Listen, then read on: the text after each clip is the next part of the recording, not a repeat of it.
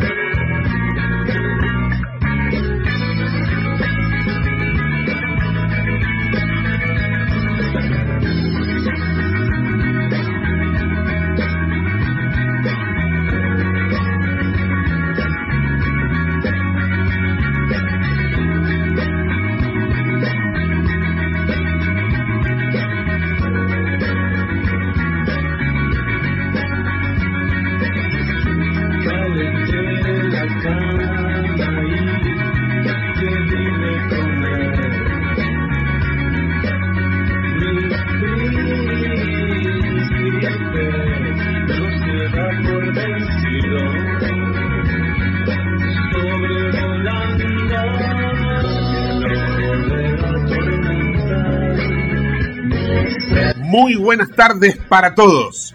Estás en el ojo de la tormenta.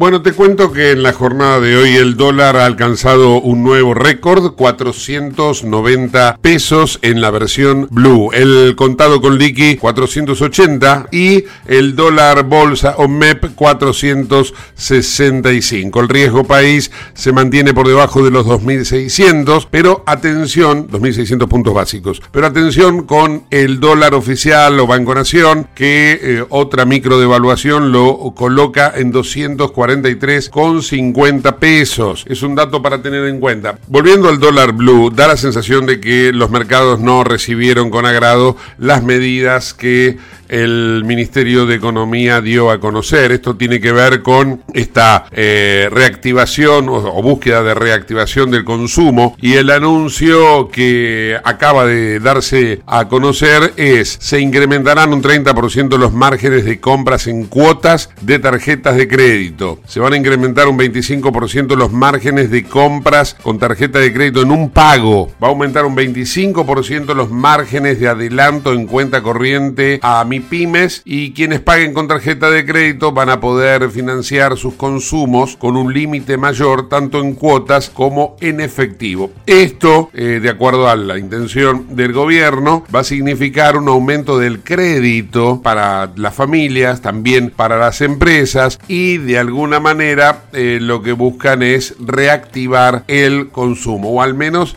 en la visión del Palacio de Hacienda es que no caiga el consumo, porque para ellos está todo bastante bien. Pero bueno, eh, dejando de lado estas cuestiones, en el programa de hoy vamos a abordar eh, con un economista el análisis de los anuncios de Sergio Massa prácticamente en simultáneo. Comunícate al 11 59 65 20 20, el WhatsApp de Late. Una serie de noticias para comentar en el día de hoy, más allá de que mañana hay paro de subtes y que, bueno, de alguna manera venimos la semana anterior con todos los piquetes en la ciudad de Buenos Aires, eh, con marchas, movilizaciones, paros docentes, hay una convulsión social con bastante sordina y freno de mano, pero que existe, existe, y todo esto está vinculado a los problemas económicos. Además también hay cierta tensión política, porque por un lado eh, se mm, percibe que hay una disputa de poder entre Alberto y Cristina, a pesar de que ninguno de los dos está en competencia electoral, pero es lógicamente los sectores a los cuales responden. Eh, hay una especulación eh, acerca de si Sergio Massa va a ser o no candidato a presidente. Y bueno, y seguramente lo vamos a tratar en el programa de hoy también este tema. Y bueno, y en definitiva, el lanzamiento de Guado de Pedro, eh, su tartamudez eh, crispada por las declaraciones que hizo Gabriel Levinas, eh, lo cual llevó a que este tema sea otro tema de debate. En medio de todo esto, Cristina, que sigue recibiendo a dirigentes de su sector en el Senado, definiendo la estrategia electoral del Frente de Todos y desde eh, Cambiemos, o desde Juntos por el Cambio, en el radicalismo, el gobernador Gerardo Morales que es candidato o precandidato a presidente, se refirió a ella durante el fin de semana en estos términos. Escuchemos. Y a Cristina, que dice que se va, estaría bueno que se vaya a su casa, pero con la boca cerrada, que, ya deje de decir cosas. El mejor aporte que le puede hacer al pueblo argentino es irse a su casa y callarse la boca, porque la verdad es la máxima responsable de todo lo que pasa. Es la que armó el engendro el frente de todos, es la que puso a Alberto, es la que saca y pone, es la que se hace la opositora. Tremendo. En ese encuentro del que participó Morales hubo otros dirigentes que lógicamente apoyan la candidatura de el gobernador de Jujuy.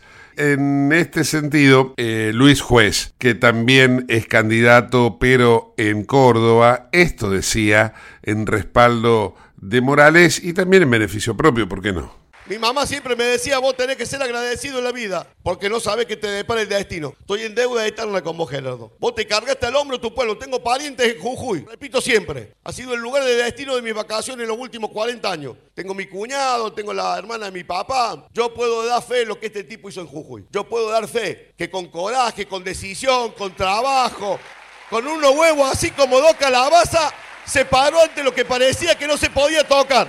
Nosotros necesitamos mucho más gobernadores con el coraje, con la cabeza y con la decisión de Gerardo. Lo dice un tipo que viene de otro palo. Tuve el honor de compartir con él seis años en el Senado de la Nación y no me equivoco en lo que digo. Pero no lo sabía, no lo había visto, no lo había medido como candidato a gobernador. Y hoy tengo mis parientes que son tan peronistas como yo en Jujuy. Me dice lo mejor que le podía haber pasado a este pueblo tener un tipo como, como Gerardo Morales. Puso orden. No hizo, no hizo levantar la pera. Acá solamente nos daban bola cuando cantaban los tequis venía el carnaval. Hoy estamos orgullosos. El mundo mira, acá hay empresarios de Córdoba que preguntan, che, sos amigo de Gerardo, ¿cómo podemos invertir a Jujuy? Son mentiras, son mentiras esta cuestión populista que nos hace creer que vos tenés que vivir con la cabeza gacha esperando que te vengan a dar. Y este hombre ha cambiado el parámetro de lo que es la gestión pública y eso es lo que quiero hacer en Córdoba, con la Unión Cívica Radical, si los cordobeses nos votan. Esto, bueno, por el lado de Juntos por el Cambio.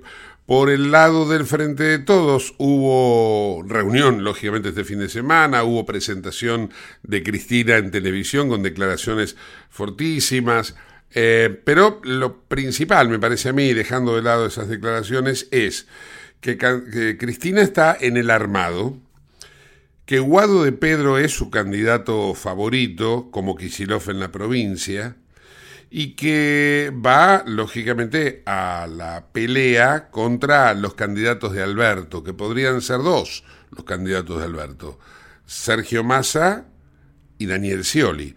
En definitiva, todavía hay mucha tela para cortar, pero ya se está vislumbrando y no lo quiten de allí, de ese lugar también, a Agustín Rossi, que también está anotado como precandidato a presidente. Auspicia este programa Autopiezas Pana. Más de 30.000 productos en stock y más de 30 años brindando seguridad para tu vehículo. No te olvides de visitarlos en la web pana.com.ar o llamarlos al 42504220. Autopiezas Pana, tu socio estratégico. Dirección Avenida La Plata 1933, Quilmes Oeste.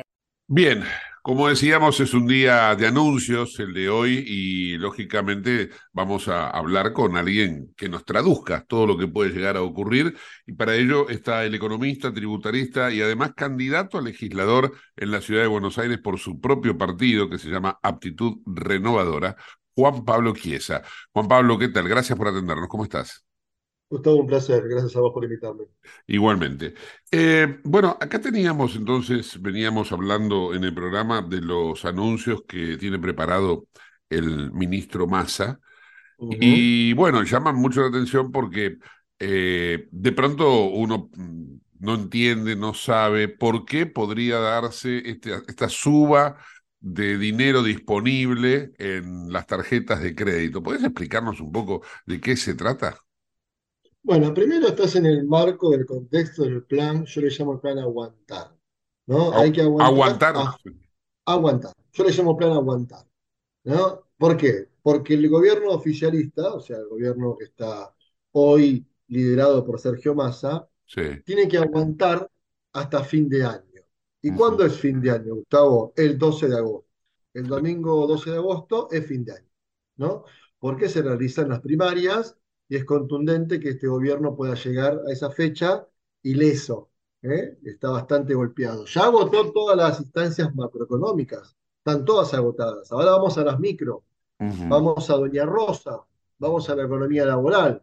Por eso vamos a incentivar el consumo interno, ¿no? sostener el consumo, aumentar las inversiones de aquel emprendedor, de aquel cuentapropista, de la fábrica de Lugano, ¿no? de la fábrica de Soldati, ¿no? el plástico, el gráfico. Tengo que disminuir, disminuir los daños que me trajo la sequía, porque siempre van a encontrar algún factor externo. Che, ¿por qué hay inflación? ¿Y por qué mucha sequía? ¿Por qué hay inflación? Y porque los chinos se estoquean. siempre buscamos esas, esas payasadas. En realidad, la economía argentina, que viene en crisis hace 20, 30 años, que hay que evitar el colapso. Hay que evitar el colapso total. Entonces, ya tomaron medidas macroeconómicas que no funcionaron, como la joya de la abuela del ANSES, como sacarle a los bancos eh, los, los depósitos en pesos para cambiar por bonos, ¿no? Ahora vamos a Doña Rosa. Bien. Entonces, ¿qué va a anunciar más? Primero va a decir, a ver, ¿cómo sostengo el consumo? ¿Cómo la gente consume más? Con tarjetas de crédito. Hoy la tarjeta de crédito es fundamental para la clase media para poder subsistir, porque vos llegás, no llegás a fin de mes. Hoy el trabajador de clase media, el laburante con recibo de sueldo en blanco, es pobre. Vamos a ser realistas. Porque el sindicato de comercio que arropa a un millón y medio de laburantes, que su básico es de 220 lucas, con lo después te quedan 180 por mes. Un laburante lunes a viernes, 8 horas, gana 180 lucas por mes, en blanco. 200, ponele a mucho, a mucho ritmo. Esto es una realidad, es un dato, no es una información mía. Es un dato, dato de la escala de comercio. ¿Querés ir a la bancaria? Que el que, el que labura en un banco es, bueno, es un tipo que labura en un banco, gana 220, porque el básico es 240. Entonces, claro, el número del otro día era 230 mil pesos, el mínimo para no ser pobre. Claro, entonces, ¿qué tenemos que hacer, Gustavo? Y revisar los convenios. Revisar los convenios que están bajos. Las paritarias ya no sirven. Tenés que buscar otro mecanismo que impacte el salario de los trabajadores de la clase media, que son 6 millones de laburantes en blanco. Bien, tarjeta de crédito. Te la da el banco porque cobrar el sueldo por ahí. Fenómeno. No tiene límite. Porque hoy no te alcanza a pagar el total, pagás el mínimo. En la muerte, la muerte civil, pagar el mínimo. Entonces, ¿qué hace Massa? Te va a le va a decir al Banco Central, che, Pelle, Banco Central, subime el 30%, subime el 30% de lo que puede gastar una persona. Gustavo Mura, tiene tarjeta de crédito Pirulo en Banco Pirulo, tiene un límite de 500 lucas, no le alcanza, subirle un 30%. Te lo subís. Para que Gustavo pueda consumir más en, el súper o hacer algún, algún consumo. Bien, ahora, después, le va a aumentar a lo que tiene que ver las pymes, las pymes, un 25% en el giro descubierto en los bancos y en las tarjetas corporativas, para que puedan comprar más materias primas. ¿Me explico hasta ahí? Sí, sí, esas, son, esas son medidas que benefician a la familia, ¿no? Porque uno, a ver, esto, lo que nos escuchan, van a verse representados. ¿Qué esperan? ¿Qué esperan siempre a fin de mes? 25, 30, que cierre la tarjeta. Che, bancame que cierre la tarjeta, que cuando la tarjeta cierre, me vuelve el, mínimo y la puedo gastar y la pago el, mes próximo. el crédito. Bueno, ahora un 30% más. Entonces, eso es fundamental. Después, eh, ahí va a haber más de 20 millones de argentinos que tienen tarjeta de crédito, que hablamos de la población económicamente activa, que van a poder tener este, este, este incentivo. Eh, Ahora, discúlpame, discúlpame, Juan Pablo, pero esa posibilidad, que si bien es una posibilidad que termina siendo algo favorable, entre comillas, por eso lo pongo entre comillas, ¿no termina siendo que cada vez nos metemos más en el barro los que accedemos a, a esos 3.000 adicionales y si fuera un número redondo 10.000, ¿no? Eh, eh, digo, me parece a mí como que nos están invitando a que cada vez nos acerquemos más al borde del abismo. No, no, lo que hacen es eh, ponerte una curita o una hemorragia que está gigante y te tapan con la mano y te desangrás por todos lados. Claro, por eso te dije al principio que plan aguantar. Es aguantar, porque esto, vos fíjate, cada 10 mil pesos disponibles, mejor dicho, cada 50 lucas de crédito te vas a 65. Son 15 lucas para que la gente sepa la diferencia, ¿no? Que es un 15% para que vea el impacto. Pero esto, Gustavo, a fin de año, te la quiero ver. Y no a fin de año, en el 24, gobierne quien gobierne, la inflación va a ser superior a esta. No se piensan porque va a haber un nuevo gobierno y va a ser así, y la inflación va a ser 7% anual. No, señores. Este año la inflación anual se espera en un 150%. Y en el próximo año va a ser mucho superior. ¿Por qué? Por esto. ¿Esto cómo, se, cómo tapo esto, Gustavo? Con emisión monetaria. Si vos, cuando cobres el sueldo, agarras los billetes de mil, vas a ver la numeración, que hay una correlatividad asquerosa, porque la emisión que, van, que están haciendo para poder sostener estos planes es estrepitosa. Esa emisión se va a reflejar en el 24. Ahora, si vos tenés una inflación galopante, que la vas a tener en el 24, pero a esa inflación la acompañás con un plan económico abierto al mundo, con un dólar más competitivo y más libre, con un solo tipo de dólar, no 45 tipos de dólares, y darle a tu moneda una cierta fuerza y potencia, bueno, y revisar los convenios para que el trabajador deje de perder por la inflación. Entonces, si vos acompañás con eso, con un fuerte ajuste en el sector público, y tenés inflación galopante, no te va a molestar. Porque a la larga, la inflación va a empezar a disminuir. Pero si vos tenés inflación como hoy, no tenés un plan, tenés 45 tipos de dólares, tenés un control de, un control de precios que no sirve para nada, tenés inflación, tenés emisión a diestra y siniestra. Los trabajadores pierden por la inflación porque van por la escalera y los sueldos por, por, el ascensor. Bueno, entonces ahí es donde vos sentís el golpe. Eso es lo que está pasando. Pero este gobierno sí o sí tiene que esperar a fin de año. Te, pregunto esto, ¿no? Porque vos decís el plan aguantar. Y, lo entiendo y vamos a dar por hecho que lo que vos decís es ley, que es así. Ahora, da, la sensación, tú indicarías, te saca un poco la economía para ir un poco a la política ya que, ya, que sos candidato a legislador, podés inclusive eh, eh, transitar por este camino. Da, da, la sensación de que el ministro de Economía está construyendo desde donde está una especie como de puente hacia su candidatura presidencial, cosa que todavía no se ha definido, pero bueno, si termina siendo más el candidato a presidente, ¿cómo va a desactivar estas bombas? Porque lo que acabas de decir es una bomba para el que siga. ¿Cómo desactivar esta bomba para sí mismo? Todas las medidas que está haciendo Sergio Massa de enero a la fecha son medidas, primero, electoralistas. Igual que las medidas de la reta, las medidas de cualquier candidato a presidente, son electoralistas. O sea, mentiras, mentiras que les traduzcamos. Exactamente. Es como dijo una persona, es como dijo alguien. Si yo digo lo que iba a decir, nadie me va a votar. Claro. Bien. Vamos, entonces, vamos a ser realistas. Sí. Son medidas electoralistas, son de momento, son, son para ahora, para verme bonito. Bien, ahora, dos. Sergio Massa, por mi información y porque uno está en la política, estaciona el auto, se baja, deja la llave puesta y se va para, para Tigre. Sergio Massa para mí no va a ser candidato a presidente en esta elección. Porque sabe, porque él es el creador de la bomba. Claro. Y no va a saber cómo desactivar su propia bomba. Aparte no le conviene, porque hoy, hoy está el modo, eh, ¿cuál es el modo político hoy presidencial? Es, che, me bajo para que otros cuadros vengan para un recambio generacional y no quiero quilombo. Entonces, que otro pruebe este dulce. Y Massa, que desaparezca en escena y vuelva recargado en un 27, porque este gobierno de 24 a de 27 es de transición. Sí, claro. El peronismo eh, en el exilio, por decir de algún modo, te cascotea todos cuatro años, te va a volver loco.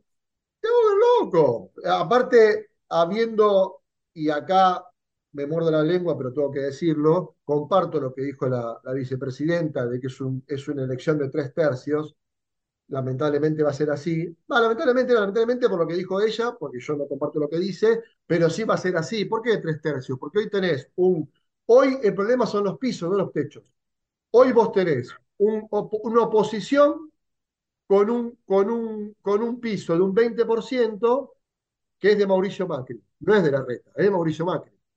Mauricio Macri te asegura un 20%, al igual que la señora te asegura otro 20%. Pero estos dos no juegan. Se bajaron. Ahora, ¿qué dejaron? Migajas. Dejaron. De un lado dejaron la reta, eh, Patricia Bullrich, eh, bueno, los radicales, Morales, Pichetto, José Luis Esper, van a hacer todo una, una, una, una primaria. Que, que, que, individualmente el máximo saca 11 puntos, 12 puntos, más lo van a sacar, ¿eh? Individualmente, te hablo individualmente. Después, el rejunte son 20, 20, 21, más no. No te sirve. Vamos al otro lado. La señora, 20%. ¿A quién dejó? A Hugo de Pedro, a Kisilov, que individualmente no llegan a 10 puntos. Estamos, Y después, y después, los libertarios, que individual de mi ley te hace 18 puntos, 17 puntos, 19 puntos, por ahí, pero solo. Por eso mi ley va a ser el ganador de las pasos, lamentablemente, pero pierde en octubre, obviamente. Pierde con la política en octubre. Este, y pierde con la política en un balotaje. Entonces, los pisos son esos. Entonces, Massa, sabiendo los pisos y que no le alcanza, no va a de vuelta a perder como vino perdiendo, perdiendo, perdiendo. Se va a tener que correr de escena y jugar el 27, a sabiendas de que él es el constructor de la bomba que va a detonar en el 24, en el 25, en el 26. Entonces, por eso transición. Va a ser muy difícil el próximo gobierno que venga. Por eso la pelea, no la presidencia, la pelea cuál es? El Congreso. A ver quién tiene más banca en el Congreso. A ver qué, a ver ¿Qué partes medias? Congreso, cargos de intendencia, legislaturas provinciales, gobernadores. A ver cómo suman por ahí.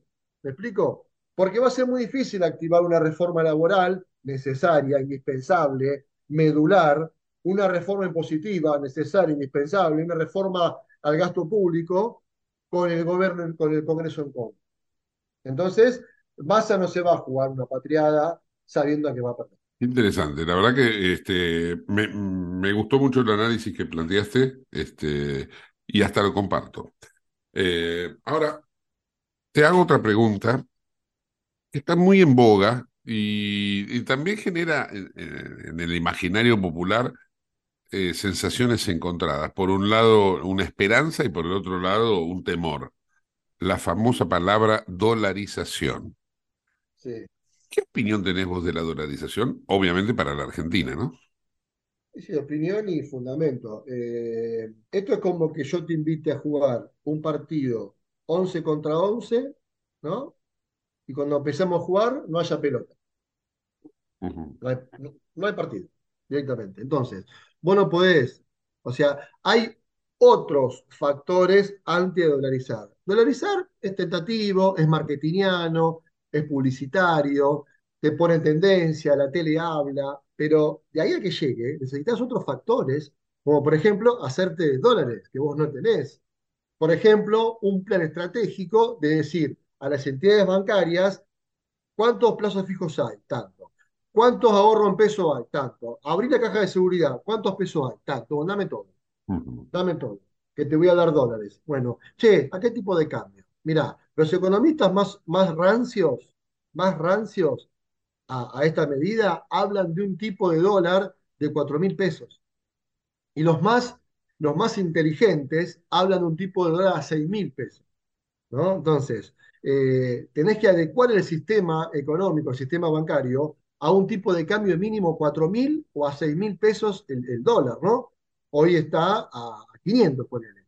Entonces, toda esa movida genera todo un mecanismo, un andamiaje bancario que hoy la Argentina no, no lo puede utilizar. Más allá de que vos no tenés dólares, sin contar eso.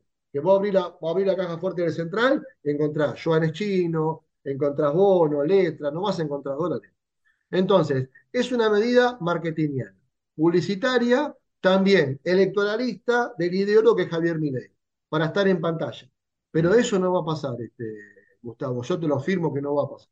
Ir a China, como, como indican algunos medios que dicen la Argentina en vez de dolarizarse debería yuanizarse. No, tampoco, otra, otra pavada. No, no va a pasar. Argentina lo que tiene que hacer es ir a un tipo de cambio único, tener un solo dólar, uno solo, dejarlo libre, dejarlo que el mercado lo, lo, lo lleve y lo traiga, con regulaciones muy específicas, ¿no? Con un banco central fuerte, pero lo que la Argentina tiene que hacer, más allá de un dólar libre y que sea competitivo, es que haya una ley emitida por el Congreso que le diga al presidente, decirle, señor, vos no podés emitir un centavo sin que el Congreso lo apruebe.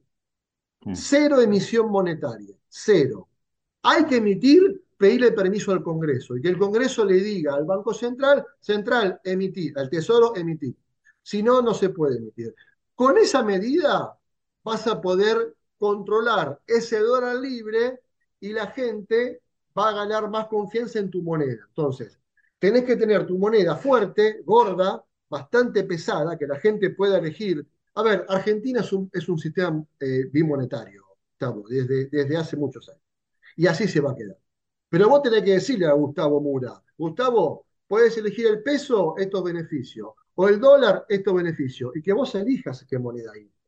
¿Me explico? Pero que las dos sean fuertes. Obviamente que el dólar va a ser más fuerte que el peso, pero que el peso también sea fuerte y que tengas un solo dólar, un solo dólar que sea libre y que se adecue a la competitividad que hoy tiene tu peso fuerte y el mercado.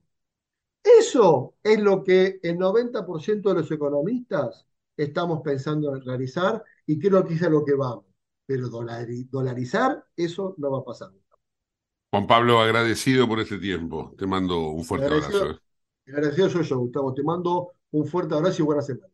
Chao, hasta luego. Juan Pablo Chiesa, economista, tributarista y candidato a legislador por aptitud renovadora en el ojo de la tormenta. ¿Estás buscando vinos para darte un gusto o para regalar? La Vinoteca Uva Morada Cuenta con una amplia variedad de vinos exclusivos para diferentes ocasiones. Búscala en Instagram, arroba uva morada ok. Uva morada, vinos especiales para personas especiales.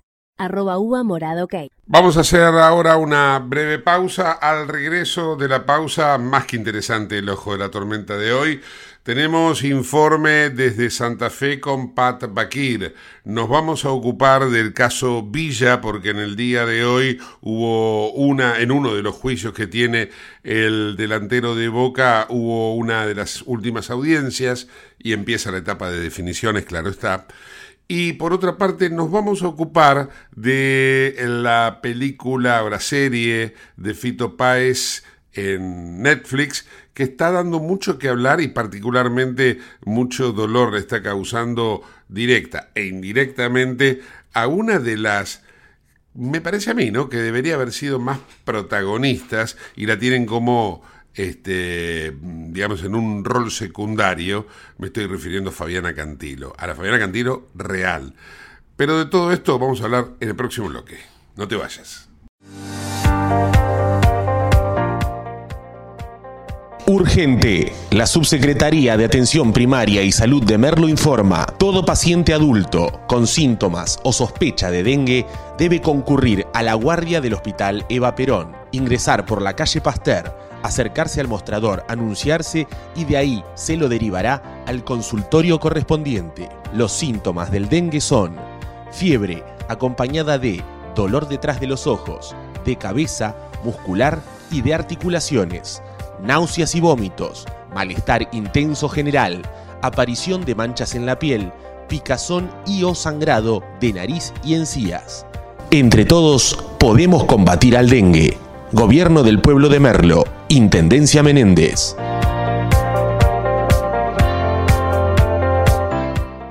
Autopiezas Pana Distribuidor Nacional de Autopartes, líder en el rubro suspensión, dirección y frenos para vehículos. Para más información sobre las marcas que trabajamos, visítanos en nuestra web pana.com.ar o escribinos a nuestro email pana.pana.com.ar. Autopiezas Pana, tu socio estratégico.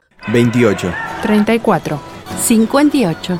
73. No importa si tenés 18 o 70 años, vos también podés terminar la secundaria de forma virtual y desde cualquier lugar del país. Con educación hay futuro. Conoce más en buenosaires.gov.ar barra Terminal la Secundaria. Buenos Aires Ciudad. Te invitamos a conocer La Pampa, porque creemos en una nueva forma de viajar a un ambiente ideal para estos tiempos. Aire puro, bosques y fauna nativa, gastronomía gourmet, vinos patagónicos, pueblos con historias emocionantes. En La Pampa, seguro te relajás, seguro te emocionás, seguro disfrutás. Viaja seguro, viaja a La Pampa, portal de la Patagonia. ¿Sabías que todos los accidentes por inhalación de monóxido de carbono son evitables? Chequea que la llama de tus artefactos sea siempre azul. No olvides ventilar los ambientes de tu hogar todos los días, verificando que las rejillas cuenten con salida al exterior y las ventilaciones no estén tapadas ni sucias. Y controla las instalaciones internas con un gasista matriculado. Con estos consejos, proteges a tu familia. Metrogas, damos calor. ¿Qué es lo que hace a San Isidro distinto? ¿Será que vivimos haciendo obras que nos hacen vivir mejor, como la nueva senda del hipódromo? ¿Será porque seguimos haciendo megaconstrucciones? Sí, porque seguir mirando hacia adelante hace todo distinto. San Isidro, municipio.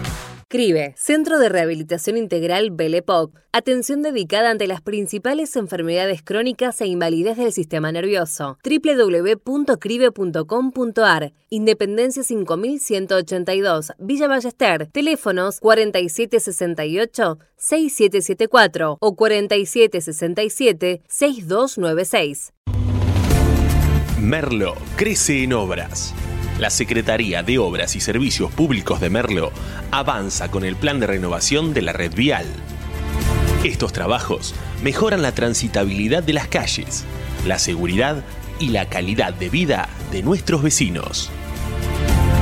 Ya finalizaron trabajos de pavimentación en la calle Junín entre Cervantes y Ruta 40 en Merlo Centro.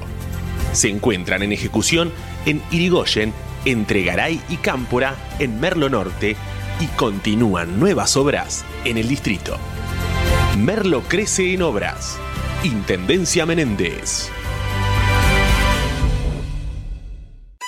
¿Tenés Galicia? Tenés que saber algo. ¿Tenés alguna duda? Tenés alguien que te escucha y te da atención 24/7. ¿Tenés ganas de hacer algo? Tenés muchos beneficios en lo que más te gusta. Tenés ganas de no hacer nada. Tenés una app para hacer todo desde el celular sin moverte del sillón de tu casa. Tenés, todo para vivir un día a día mejor. Tenés Galicia. Tenés Galicia.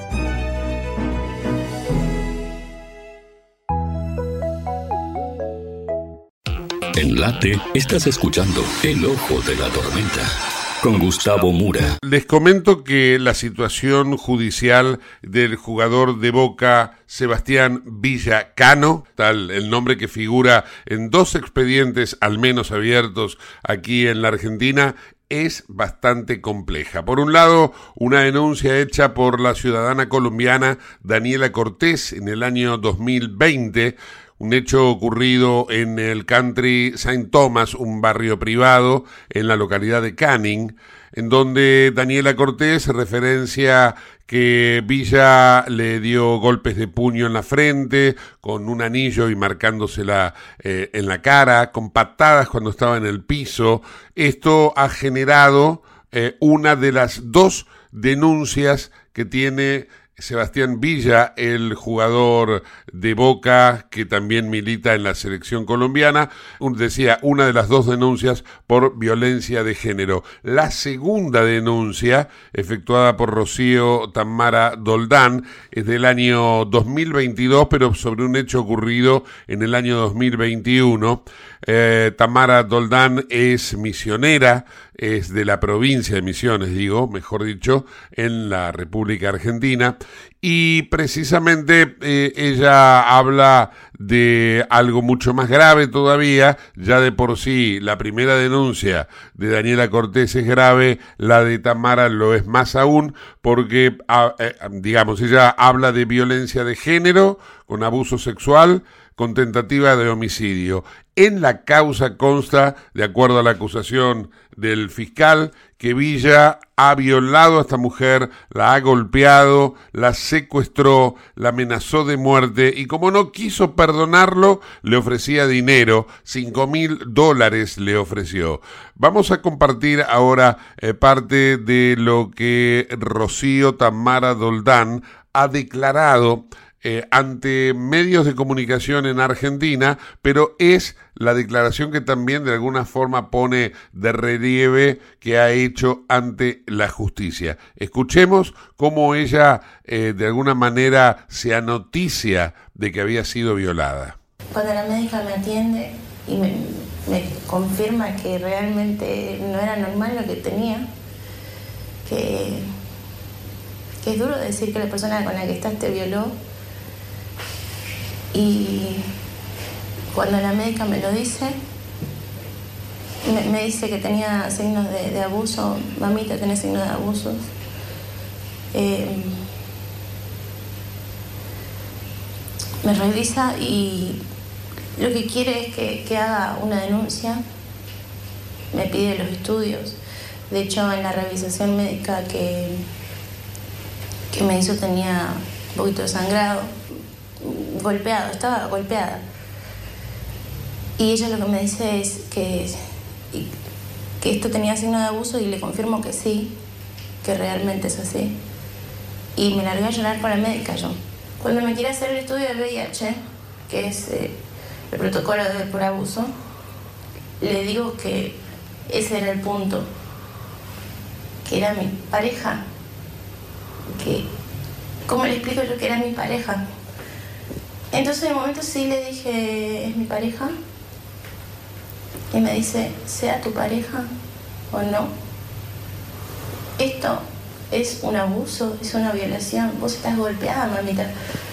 Ahí entonces eh, Tamara Doldán eh, se percibe eh, violada porque hasta ese momento ella no lo entendía como tal y, eh, em, digamos, ejecuta la denuncia eh, a través lógicamente, abogados y entonces se suma a la segunda, o sea, esta sería la segunda denuncia que se suma a la anterior. Vamos entonces a dejar en blanco sobre negro. En la primera denuncia hecha por Daniela Cortés en el año 2020, se establece que eh, Villa ha generado una situación traumática con escalada de violencia y ha provocado lesiones leves agravadas por el vínculo. Esto lo llevó adelante el fiscal de Lomas de Zamora, Sergio Anahuati, quien ha pedido dos años más tres meses de prisión para Villa, que el día 30 de mayo puede declarar antes del veredicto. Esto es la primera de las dos denuncias, pero ya les comenté que en la segunda denuncia, que es mucho más grave, las fiscales Vanessa González y Verónica Pérez están analizando un piso de 15 años de prisión para Villa en una denuncia efectuada en la UFI número 3 de Esteban Echeverría. ¿Esto por qué? Bueno, por lo que acabo de comentarles hace instantes. Allí hay acceso carnal. Las fiscales sostienen que hay violación, hay golpes, hay secuestro, porque la joven Tamara Doldán, que también es madre de un hijo, al igual que Daniela Cortés, que es madre de una hija que vive en Colombia, bueno, la joven Doldán lo que dice es que la tuvo retenida dentro de un cuarto en el Country Venado 2, que este country también está en la localidad de Canning, pero es a donde se mudó después de que ya no podía estar más porque los vecinos prácticamente lo echaron del Saint Thomas, donde había abusado de Daniela Cortés. Y de esta manera, como no quiso perdonarlo, le ofreció dinero, cinco mil dólares. Ella ha mostrado, me refiero a Tamara Doldán, ha presentado elementos de prueba, entre los cuales hay numerosos audios. Vamos a escuchar parte de un audio en donde Villa habla con ella en un restaurante, ustedes van a escuchar de fondo ruido de copas y alguna música, pero habla de un trato. Él le dice, yo soy un hombre de palabra y cumplo mis tratos. ¿Usted va a cumplir con su trato? El trato es precisamente los cinco mil dólares que los amigos o la, la, gente que estaba con Villa o que está con Villa le había ofrecido a esta mujer. Escuchemos. Supuestamente cerramos, hicimos un trato, ¿no? Sí. Es un nombre de palabra, ¿no? Es un nombre de palabra. Cerramos el trato, ¿no? Me la mano es porque cerramos el trato. Ah, ya no tenía que hablar nada por. ¿Ah? ¿Es así o no es así? Con los tratos. ¿Ah? Usted está peludo, está visto. Me he motilado. Como ya les había anticipado, es de eh, difícil eh, discernimiento el audio, pero es un elemento de prueba que la Fiscalía lo ha tomado y que se lo ha presentado al juez para que luego haga su evaluación. Este juicio todavía está sin fecha, pero una vez que se determine esto, es probable que sea muchísimo más duro con Villa de lo que el juicio que ya prácticamente tiene eh, para fines de mayo fecha eh, va a dar a conocer el veredicto. Allí le piden el, fiscal Anahuati dos años y tres meses de prisión en suspenso, mientras que las fiscales del caso de violación van a pedir no menos de 15 años de prisión. A todo esto, hoy, en una de las últimas audiencias por eh, la denuncia de Daniela Cortés, el abogado de Villa, Martín Apolo, dijo que existen muchos elementos de prueba que contradicen a la denunciante, eh, con lo cual sostiene que la denuncia es falsa, y ahora, bueno, eh, ¿cómo sigue? luego de la presentación de los alegatos de la Fiscalía y la Defensa, queda la última exposición de Villa, que va a ser el 30 de mayo. Después de eso, le va a tocar el turno a la jueza Claudia Dávalos, que va a tener que dar su veredicto tras evaluar las pruebas presentadas por ambas partes. Y bueno, aquí es donde está la eh, posible condena más pequeña. Recuerden que la denuncia por violación eh, con penetración carnal es la que eh, tal vez le podría llevar a Villa una prisión efectiva. Nos vamos ahora a la provincia de Santa Fe. Allí está Pat Bakir con el informe de las elecciones y la inseguridad en Rosario y en Santa Fe. Hola Pat, ¿cómo estamos? Hola Gustavo, ¿qué tal? Buenas tardes para vos y los oyentes. Bueno, te comento que aquí finalmente las listas fueron confeccionadas, hubo muchas bajas, hubo muchas altas. Y una que te quería comentar que fue medio la cocina de lo que sucedió el día viernes, eh, sería jueves para viernes, pero en realidad eh, hasta el lunes hubo tiempo. Acá por lo menos el colegio electoral aceptó que hasta el lunes hubiese tiempo de la presentación, porque todavía no había bastante complicado estuvo esta vez en, esta época de elecciones que se está viviendo acá en la provincia de Santa Fe. Eh, hasta la última vez que hablamos, Lewandowski, Marcelo Lewandowski, senador nacional por la provincia de Santa Fe del Frente de Todos, no, no participaba, porque había hablado con Sergio Massa, que aparentemente es quien lo está respaldando de alguna manera, y le había dicho que no se presentase y que conservase ese caudal de votos que tiene Lewandowski. Bueno, no sé cuál fue claramente la charla que hubo, pero aparentemente sí, Marcelo Lewandowski se presenta como precandidato, fue a las corridas, a las 5 de la mañana se, supo recién que iba a ser eh, precandidato para la gobernación por la provincia de Santa Fe, aquí en esta provincia. No se llamaba Frente de Todos acá, acá se llama Ahora Juntos Avancemos y su vice va a ser la ministra, la actual ministra de la gestión de Omar Perotti de eh, hábitat y viviendas, de infraestructura, hábitat y viviendas aquí de la provincia de Santa Fe, que se llama Silvina Frana. Así que esa es la fórmula que se conformó finalmente, que tanto había y daban vueltas por todos lados. Bueno, es esa la fórmula que se conformó, que tiene varios, varios este, puntos a favor y sobre todo podría decirse que sería la continuidad, si querés, de Omar Perotti. En la, eh, en la gobernación, bien digo. Y por el otro lado ya tenemos las fórmulas de mm, Unidos para Cambiar Santa Fe, ¿no? que está Carolina Lozada con Federico Angelini, eh, Carolina, bueno, senadora por la provincia de Santa Fe, eh, por Juntos por el Cambio, y Federico Angelini diputado nacional por la provincia de Santa Fe por Juntos por el Cambio, que en este momento ya pasó a llamarse, no, va Juntos por el Cambio, y ahora se llama Unidos para Cambiar Santa Fe. Luego tenés la lista de Maximiliano Puyaro, que es eh, diputado provincial, eh, por eh, lo mismo Unidos para Cambiar Santa Fe, y Gisela Escaglia, que es diputada nacional este, por Unidos para Cambiar Santa Fe. O sea, esas son las fórmulas que se armaron, esas son las fórmulas que quedaron este, firmes porque bueno, ya, ya se anotaron el día viernes. Después por el otro lado del socialismo tenés a Mónica Fein, que fue dos veces intendenta en la administración de Miguel Lifchi, y eh, a un periodista de acá de la ciudad de Santa Fe, eh, Eduardo Fernández. O sea, eh, más o menos ese es el panorama electoral que se presenta de caras al día 16 de julio, que va a ser las pasos aquí en la provincia de Santa Fe, y quienes queden de todo ese conjunto de gente, va a disputarse finalmente las, generales, sería el día 10 eh, de septiembre, domingo 10 de septiembre. Eh, por otro lado, tengo que el gobernador Perotti se postula para primer diputado provincial, o sea que se va a quedar acá en la provincia de Santa Fe.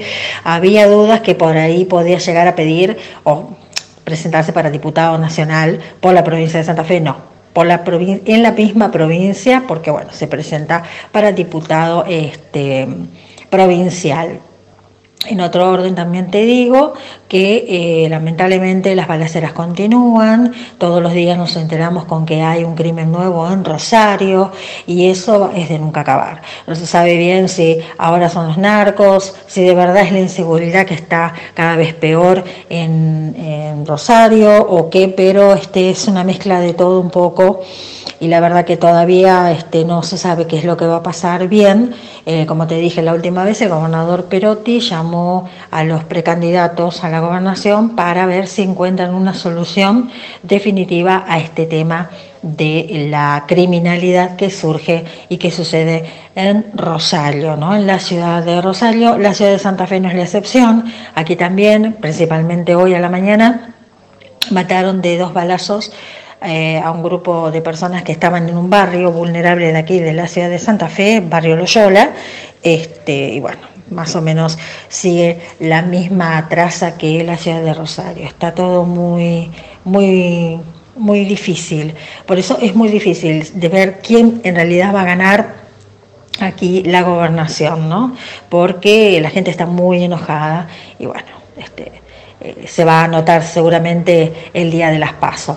Bueno, Gustavo, hasta acá llegó el informe. Este, obviamente, ante alguna novedad, volvemos a hablarnos y que tengan ustedes un feliz 25 de mayo. Este, y nos reencontramos la semana que viene, si Dios quiere. Claro que sí, nos volveremos a comunicar, Pat. Un beso grande.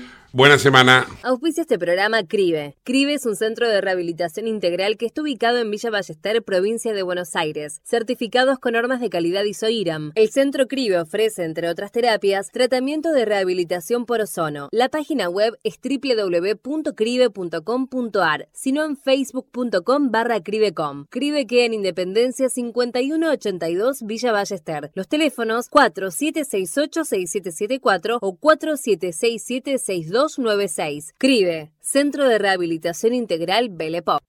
Sin querer te lastimé, sin querer te abandoné.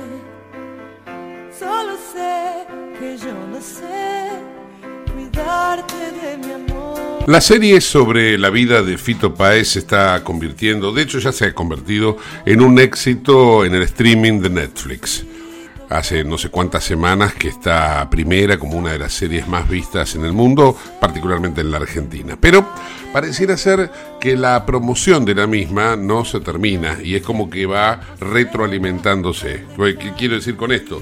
Que las cosas que dice la propia serie van siendo tomadas por los protagonistas, los protagonistas reales, ¿no?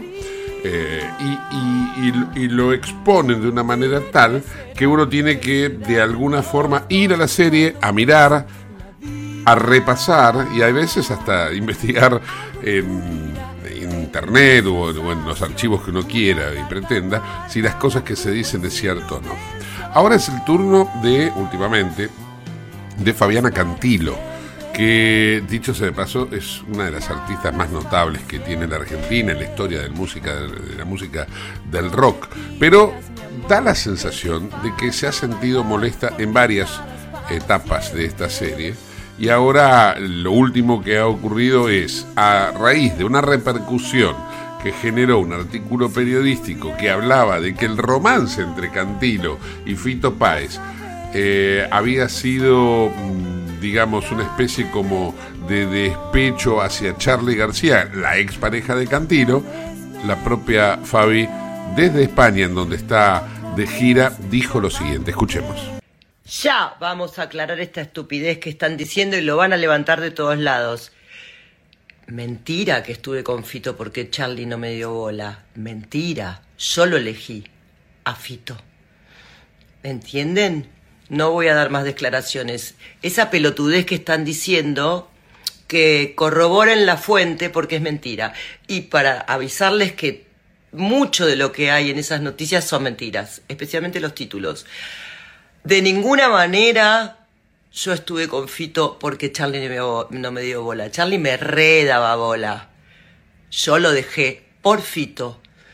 Y el pelotudo que escribió eso eh, se puede retractar o dejar de hablar boludeces de la gente que no conoce.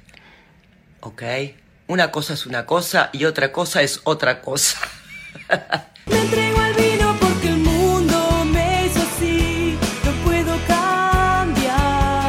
A Fabiana Cantilo no le gusta que le recuerden que es prima de Patricia Bullrich. Sin saber que a Patricia Bullrich tampoco le gusta recordar su propio pasado, ¿no? Cuando uno la aborda a Patricia, hoy precandidata a presidente, con muchas chances de ser presidente de la nación si es que gana la interna en el PRO, y le pregunta sobre el pasado, Bullrich realmente te pone mala cara y no le gusta para nada que le recuerdes lo que ella fue. Volviendo entonces sobre Fabiana Cantilo y su disgusto a raíz de lo que ella considera que son mentiras, esto dice, escuchemos. ¿Y por qué digo esto? Porque odio las mentiras y la prensa amarillista es como la base de todas las mentiras juntas para vender la historia, te clavan.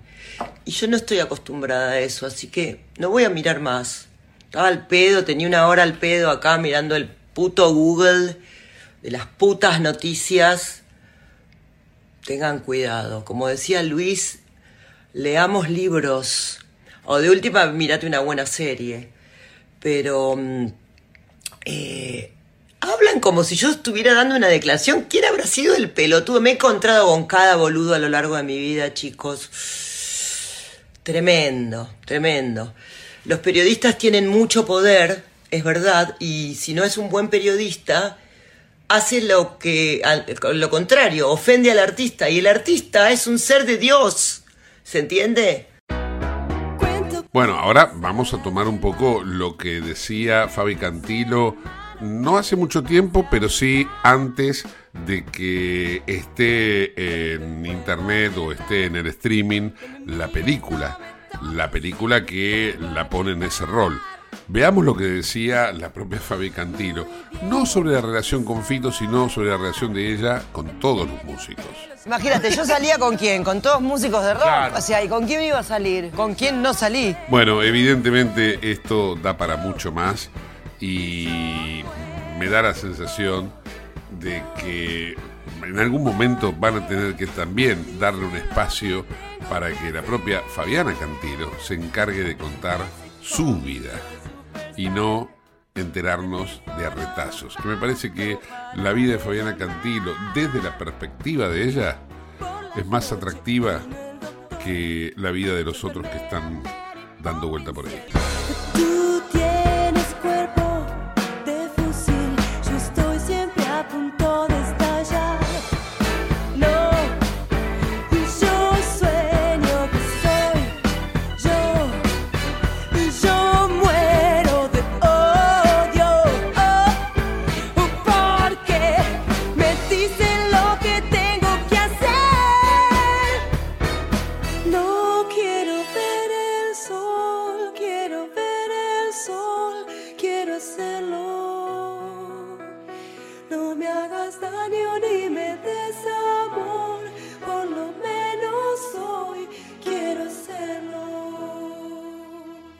Te invitamos a conocer La Pampa, porque creemos en una nueva forma de viajar a un ambiente ideal para estos tiempos. Aire puro, bosques y fauna nativa, gastronomía gourmet, vinos patagónicos, pueblos con historias emocionantes. En La Pampa, seguro te relajás, seguro te emocionás, seguro disfrutás. Viaja seguro, viaja a La Pampa, portal de la Patagonia. Muchas gracias amigos por habernos acompañado hasta aquí. Nos reencontramos mañana, martes, como siempre a las 6 de la tarde. Que tengan un excelente cierre del lunes. Chao.